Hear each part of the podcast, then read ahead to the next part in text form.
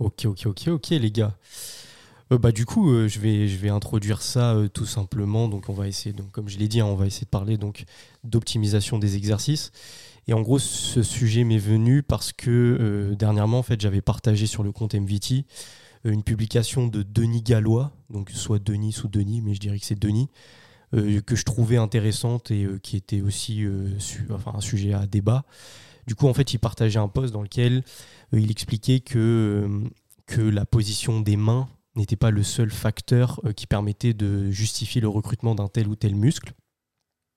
Et du coup, on en avait discuté, et euh, c'est vrai qu'on avait euh, bon, quelques avis divergents.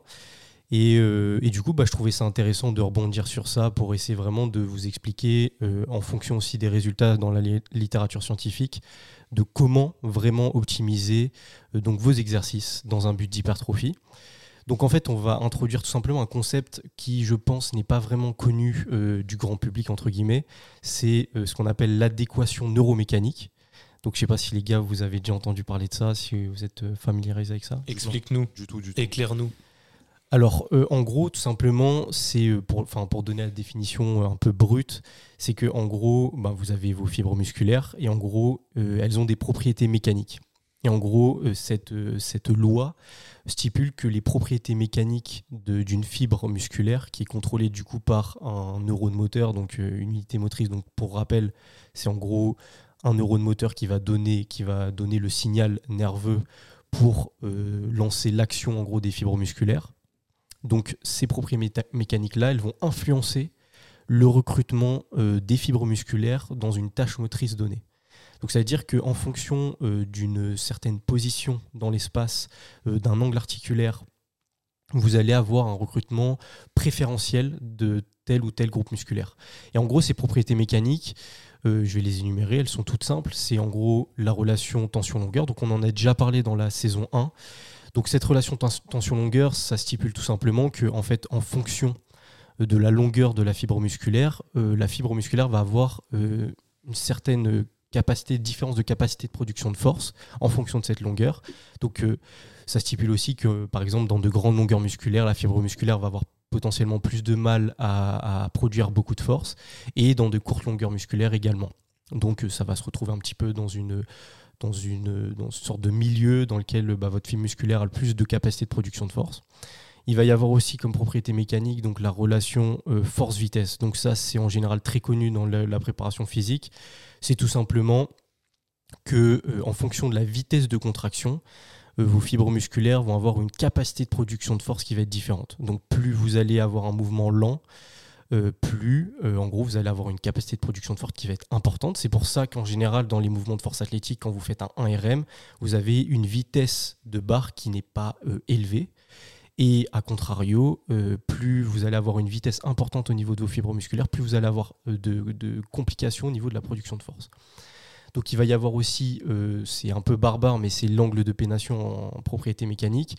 Donc ça, c'est tout simplement l'angle que va former votre fibre par rapport à l'axe longitudinal de, du muscle. Donc simplement, vous allez avoir un axe central au niveau de la, fin, du muscle complet, et vos fibres vont former un angle par rapport à cet axe. Donc en général, la musculation et le bodybuilding euh, augmentent l'angle de pénation. Et euh, c'est aussi ce qui fait aussi cet effet un petit peu volumineux, entre guillemets. il va y avoir aussi l'air de section de muscle, donc ça c'est tout simplement relié à la largeur euh, de la fibre. Et donc en fait, ce qu'on a remarqué, c'est que par rapport à cela, normalement, vous connaissez aussi le principe de taille, donc c'est tout simplement la, loi de Henman, donc qui stipule que les, les, unités motrices donc, sont recrutées par ordre de taille.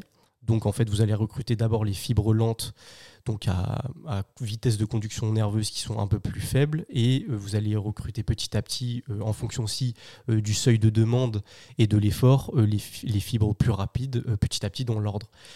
Et en fait, ce qu'on a remarqué, c'est que en fonction parfois de, de l'exercice ou de l'angle articulaire, cette loi va être un peu remise en cause et euh, on va dire la, le, comment dire la conduction du signal, elle va pas être répartie uniformément. Et il va il va pas y avoir non plus cette, cette continuité entre faible, euh, moyen à fort sur, le, sur les unités motrices. Donc en fait, pour, vraiment essayer de vulgariser un petit peu plus, c'est que par exemple, on va prendre, on l'avait déjà expliqué dans un post sur, sur MVT, donc on va prendre par exemple le squat. lors de votre squat, donc vous allez avoir cette phase excentrique. Donc dans la phase excentrique, donc on va dire dans le, squat vraiment à 90 degrés, même en dessous, vous allez avoir donc un angle articulaire qui va être important et donc, ce qui va se passer, c'est que euh, vous avez aussi au sein de vos fibres donc, des bras de levier qui sont internes. Et ce qui se passe, c'est que, euh, en, enfin, le, en gros, la moelle épinière, donc les neurones qui sont au niveau de la moelle épinière, va recruter préférentiellement les fibres musculaires qui sont plus aptes à produire de la force à un instant T. C'est-à-dire que par exemple, si vous êtes en fin de mouvement sur votre squat, donc dans de grandes longueurs musculaires, celui, le muscle qui va avoir le plus grand bras de levier interne et donc la capacité de production de force la plus élevée, ça va être le grand adducteur. C'est pour ça aussi qu'en général, pour faire un parallèle, que vous voyez euh, dans certains mouvements une certaine adduction de hanche. Donc en général, on va, on va avoir tendance à dire aux gens euh, mettez un élastique pour essayer de maintenir votre abduction, donc les genoux vers l'extérieur, alors que c'est tout simplement euh, une optimisation que le corps fait. Ok. Donc ça, c'est déjà une première explication. Et en fait, petit à petit, on s'est rendu compte que donc lorsque tout simplement donc lorsque la flexion de hanche est importante, c'est le grand adducteur qui va avoir le bras de levier interne le plus important. Et plus on va se rapprocher de l'extension de hanche, donc euh, sur la fin de concentrique sur votre squat, plus le bras de levier interne qui va être le plus optimal, ça va être celui du grand fessier. Donc en gros, le grand fessier euh, euh, va euh, avoir une capacité de production de force la plus élevée sur la fin de mouvement. Donc en fait, ce qui est intéressant, là c'est vrai que ça paraît être un petit peu du, charabia, mais en fait, ce qui est intéressant à, partir de ces choses-là, c'est que vous comprenez par exemple là, sur un même mouvement, comment orienter votre renforcement musculaire. C'est-à-dire qu'en fonction vous voyez un peu. Donc en fonction, par exemple, de, euh, je sais pas, d'une faiblesse à un certain moment de, du mouvement. Par exemple, bah, c'est ce que ce qu'on avait mis dans le post euh, donc sur sur le sur sur ça. C'est que, euh, par exemple, bah, si vous, vous remarquez que dans de grandes longueurs musculaires, donc en fin de squat, vous avez du mal à produire de la force, ça peut être on va dire, un axe de travail, c'est de commencer à bosser donc le grand adducteur, puisqu'il est adducteur de hanche, mais on se rend compte que c'est quand même l'un des plus gros extenseurs de hanche également. Donc ça, ça vous permet aussi d'orienter votre travail. Euh, donc ça, c'est déjà le, premier point, ça c'est plus par rapport à la force. Maintenant, on va essayer d'orienter plus par rapport à l'hypertrophie. Donc, pour rappel, déjà l'hypertrophie, c'est tout simplement euh, le grossissement de vos fibres musculaires. Donc c'est la prise de masse à travers l'hypertrophie. On recherche la prise de masse musculaire. Et ce qui va être important, donc on l'a déjà répété dans, dans, les, dans, la saison 1, ça va être tout ce qui est tension mécanique, euh, stress métabolique. Mais à partir de ça, ce qui va être important pour optimiser vos exercices, ça va être vraiment, euh, il va y avoir donc quatre, on va dire, euh, facteurs principaux. Donc il va y avoir l'orientation des fibres, donc ça, l'orientafib, ça va être vraiment relié aussi à l'adéquation neuromécanique, parce que plus euh, les fibres musculaires vont être alignées avec la force exercée, plus elles vont avoir cette capacité de production de force. Donc plus elles vont participer au mouvement et plus, entre guillemets, elles vont avoir une tension mécanique localisée au niveau de, de leur zone. Parce qu'il ne faut pas oublier qu'en fait, les muscles se servent des os comme levier. Donc en fait, la position de vos os, donc la position articulaire, va influencer justement le recrutement de certains groupes musculaires. Donc il va y avoir aussi ça, il va y avoir euh, bah, la fonction principale du muscle. Donc ça, c'est tout simplement de l'anatomie. Donc malheureusement, pour optimiser vos exercices, bah, il va falloir connaître les fonctions de vos muscles. Donc par exemple, le grand fessier, c'est un extenseur de hanche, donc l'un des plus puissants. Donc si vous ne savez pas ça, c'est compliqué de, de, bah, de choisir vos exercices tout simplement. Il va y avoir donc ce que j'avais expliqué, le bras de levier interne. Donc ça, le bras de levier interne, c'est vraiment relié aussi à cette production de force euh, donc du, groupe musculaire euh, engagé. Et il va y avoir aussi, donc ça c'est plus relié, on va dire, à, euh, à l'exercice entre guillemets, mais euh, c'est vrai que je vais essayer de mettre un petit peu de nuance par rapport à ça. Je pense que vous avez déjà peut-être entendu parler euh, de, ça, les gars. C'est tout ce qui est profil de résistance. Donc en général, ça c'était des notions qu'on retrouvait beaucoup en hypertrophie. Donc essayer de d'aligner le profil de résistance à, au, enfin, au profil de force euh, des groupes musculaires. Je ne sais pas si vous, avez déjà entendu. Pour choisir, bah, notamment si on préfère une, une, variante à la poulie ou en poulie, par exemple. Voilà, c'est ça. Ah, Donc en gros, tout simplement, c'est essayer de relier en gros entre, entre guillemets l'orientation et le, la résistance de, de, de, de, la force exercée tout simplement à à la relation tension-longueur. Donc c'est-à-dire on va essayer à travers cette notion entre guillemets, qui a été reliée beaucoup par Doug Brignol. Hein. c'est un, coach qui est très connu donc en bodybuilding. Je crois même qu'il est décédé, donc paix à son âme. Mais en gros, lui, ce qui, ce qui préconisait, en gros, c'était vraiment essayer de par exemple avoir le plus grand bras de levier, donc avoir la plus grande résistance lorsque euh, la, la, relation tension-longueur du muscle était optimale. Donc ça veut dire que pas à de trop grandes longueurs musculaires et pas non plus à de trop courtes longueurs musculaires.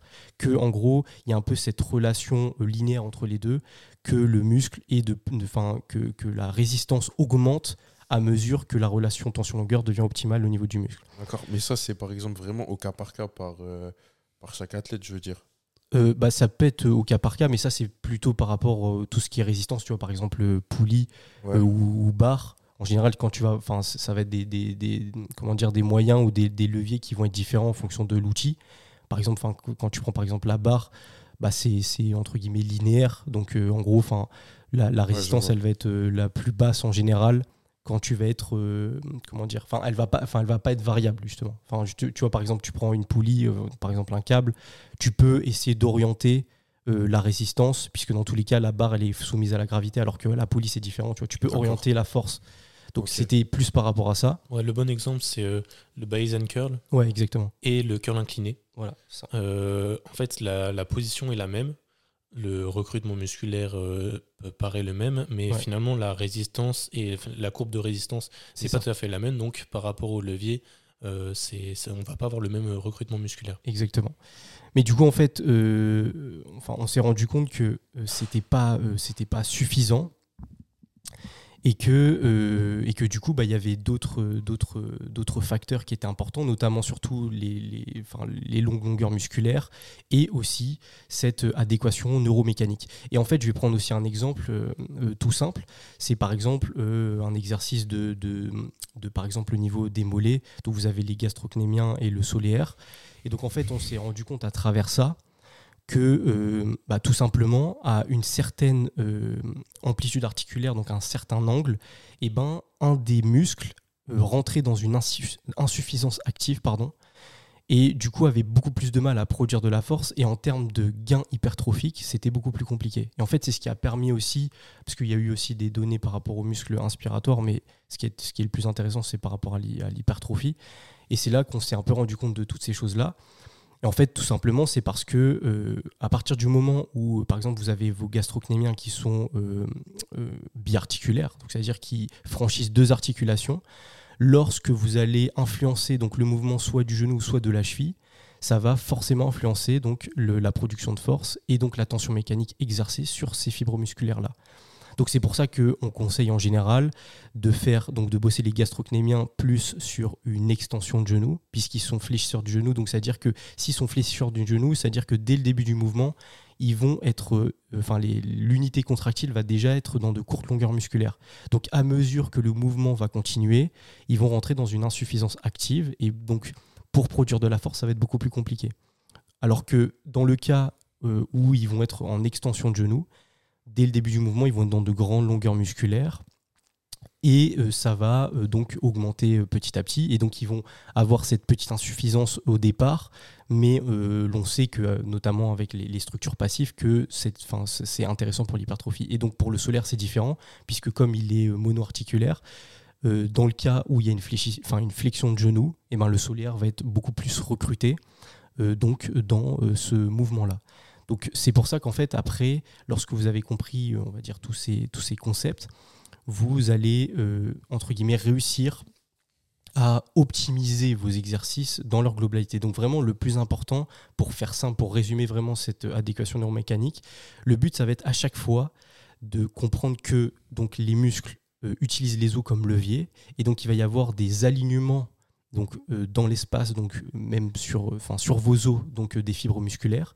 Et donc le but, ça va être vraiment à chaque fois, de, en fonction de la force exercée, d'aligner vos fibres musculaires avec la force exercée. C'est ce qui va euh, premièrement maximiser un petit peu le recrutement de ces groupes musculaires. Je vais prendre un exemple encore aussi enfin assez simple qui, qui va peut-être parler aussi à beaucoup plus de personnes, qui est tout simplement les pectoraux. C'est la raison pour laquelle au départ, euh, par exemple, on va prendre un pec deck, euh, on, s'est rendu compte que les pectoraux avaient beaucoup plus euh, de capacité de production de force et beaucoup plus de, entre guillemets, de recrutement lorsqu'il y avait un, angle de coude qui était un petit peu plus faible. Donc lorsque vous aviez les bras à 90 degrés, en fait, on s'est rendu compte que le groupe musculaire, donc le muscle qui était le plus aligné avec la force exercée, c'était le coraco-brachial. Et donc le problème, c'est que on prend par exemple un, je crois ça s'appelle un pec deck. je viens de parler du pec deck.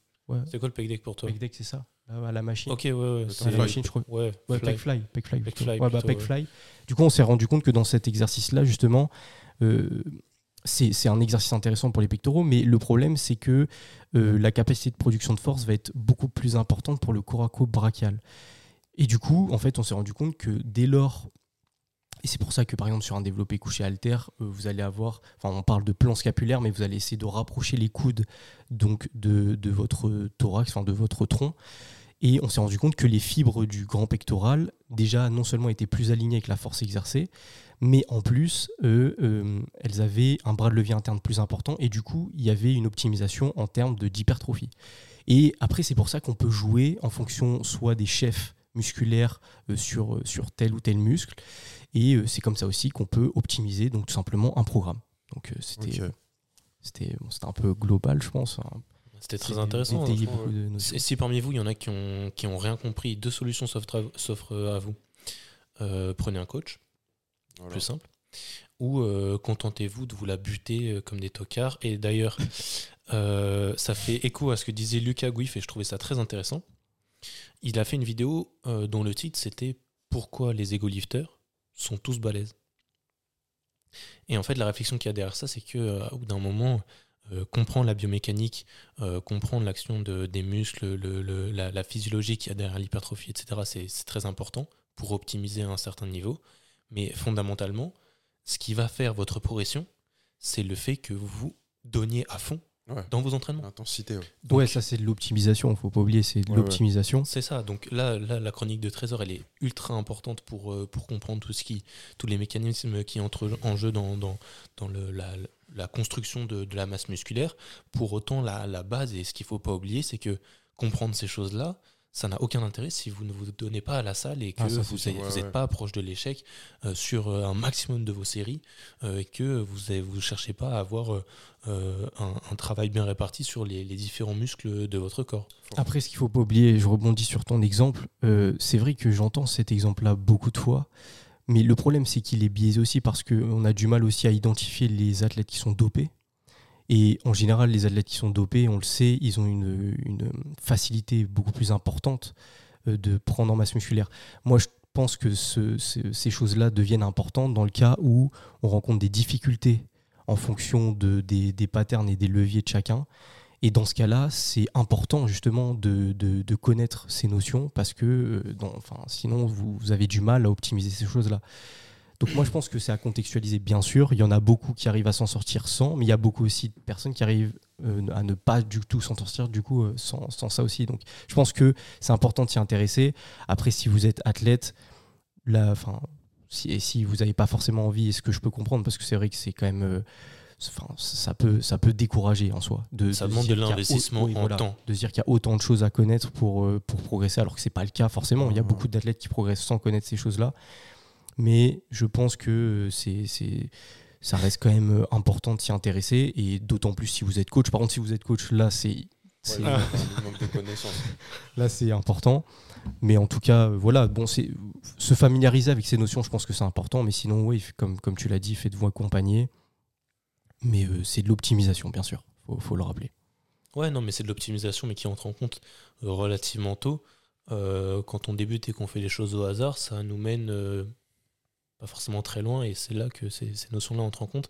Et ce qui est intéressant, c'est que l'optimisation, c'est pas seulement pour, euh, pour progresser euh, assurément, euh, c'est surtout pour comprendre qu'il y a des choses à faire pour être en accord avec sa capacité de récupération et pour, pour éviter qu'il y ait du travail, du, junk volume, comme, comme les Américains l'appellent pas, forcément du surentraînement, c'est juste du volume indésirable. c'est ça, du, travail qui ne qui n'amène pas assez de, de, résultats par rapport à ce qu'on pourrait faire. Donc le but, c'est effectivement ça, ça fait écho au contraste des, des, athlètes dopés versus ceux qui ne, ne le sont pas. Euh, ceux qui ne le sont pas ne peuvent pas se permettre d'avoir du junk volume et, de, de, travailler dans le vent ou euh, de ne pas avoir des séries qui permettent assurément euh, une progression. Donc c'est pour ça que c'est c'est très intéressant euh, de, creuser ces questions-là. Merci beaucoup, Trésor, du coup. merci, à vous, merci à vous. De nous avoir sensibilisés, de nous avoir euh, éclaircis euh, sur ces choses-là. Scientifique. Ouais, il en faut. Hein. Il en faut. Il en faut. Il en faut comme il, en faut, comme il faut des, athlètes qui, qui font ce qui se la butent et qui, qui se contentent des, choses simples. on peut avoir les deux, on peut avoir les deux aussi. Hein. Bien sûr. Bien sûr. Moi, on m'a envoyé un surnom, le technicien fin pour Trésor. Vraiment, c'est ça. La vie, il y a des mecs qui m'ont dit c'est vraiment le technicien fin Trésor. C'est bien, c'est flatteur. Ah, moi, je suis un peu plus simple, les gars. Mec du terrain, je connais. Non, mais c'est bien, il faut, il faut réussir à cultiver les, les deux images. Hein. Le bodybuilding, c'est et s'entraîner dur. Fort. Euh, et, euh, et, y aller euh, parfois sans réfléchir. Oublier, oublier la douleur au maximum et se contenter de faire les choses à fond. mais c'est. Hein. ouais, voilà, c'est ça. Mais c'est aussi aussi euh, un, sport euh, un, petit peu compliqué, comme, enfin un petit peu, je dirais euh, technique comme tous les autres, où, finalement les choses les plus simples demandent le plus d'optimisation. Et en ce sens, c'est là que la, connaissance scientifique entre en, compte. Et c'est important de cultiver l'image aussi des, des, des, bodybuilders, je dirais, qui, qui sont un petit peu scientifiques pour, pour casser le mythe et pour que autour de vous, vous, vous puissiez dire fièrement que vous faites de la musculation ou du bodybuilding sans qu'on vous colle l'étiquette d'un abruti fini qui, qui, euh, qui, est juste euh, narcissique et qui bouffe, euh, qui bouffe n'importe quoi. Après, pour rappel aussi, parce que pour rebondir un petit peu avec ce que tu as dit, c'est vrai que, enfin, on a ce débat là un peu, mais c'est parce qu'on a tendance aussi à un petit peu diviser tout ce qui est science et, et terrain. Mais ce que je trouve important aussi de rappeler, c'est que la science, c'est du terrain, c'est juste que c'est du terrain qui est encadré. Mais il faut se dire que les expériences, c'est des expériences que vous retrouvez euh, globalement dans des entraînements. On prend des participants. Euh, après, c'est très synthétique ce que je vais dire, c'est très résumé. Mais vous prenez des participants qui voilà, exercent comme vous c'est juste qu'on va essayer de cadrer pour minimiser un petit peu tous les biais et tous les, tous les, tous les facteurs qui pourraient euh, bah, tout simplement biaiser le résultat, pour essayer d'avoir le maximum de données qui sont euh, fiables et pour après aussi euh, connaître les, recommandations qui vont, nous, qui vont nous permettre de progresser le plus rapidement possible. parce que c'est tout ce qu'on recherche. Donc, c'est vrai que je pense qu'il faut essayer de militer un petit peu pour renouer un petit peu les deux, les, les deux spectres et c'est ce que fait bien euh, le BP, on va dire, hein, Evidence-Based Practice, parce que c'est un peu ça, c'est le mélange des deux. Et je pense que c'est important. Voilà. Donc, il ne faut pas oublier que l'un ne va pas sans l'autre. Voilà, exactement. Tout bêtement. Tout bêtement.